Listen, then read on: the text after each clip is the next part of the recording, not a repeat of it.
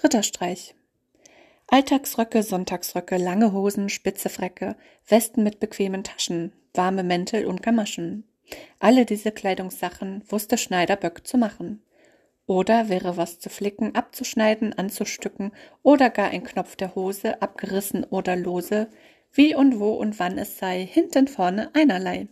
Alles macht der Meisterböck, denn das ist sein Lebenszweck. Drum, so hat in der Gemeinde jeder Mann ihn gern zum Freunde. Aber Max und Moritz dachten, wie sie ihn verdrießlich machten. Nämlich vor des Meisters Hause floss ein Wasser mit Gebrause. Übers Wasser führt ein Steg, und darüber geht der Weg. Max und Moritz gar nicht träge, sägen heimlich mit der Säge, ritze ratze voller Tücke, in die Brücke eine Lücke. Als nun diese Tat vorbei, hört man plötzlich ein Geschrei. He, heraus, du Ziegenböck! Schneider, Schneider, Meck, Meck, Meck! Alles konnte Böcker tragen, ohne nur ein Wort zu sagen. Aber wenn er dies erfuhr, ging's ihm wieder die Natur. Schnelle springt er mit der Elle über seines Hauses Schwelle, denn schon wieder ihm zum Schreck tönt ein lautes Meck, Meck, Meck.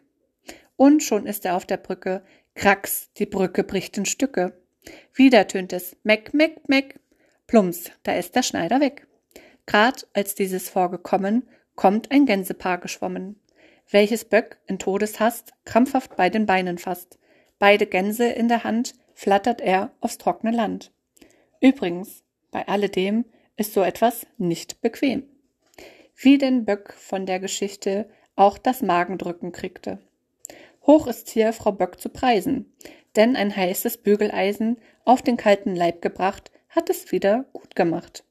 Bald im Dorf hinauf hinunter hieß es, Böck ist wieder mün münter, munter. Das war die letzte Geschichte, die ich aus diesem Buch vorlese. Ich hoffe, ihr hattet Freude daran.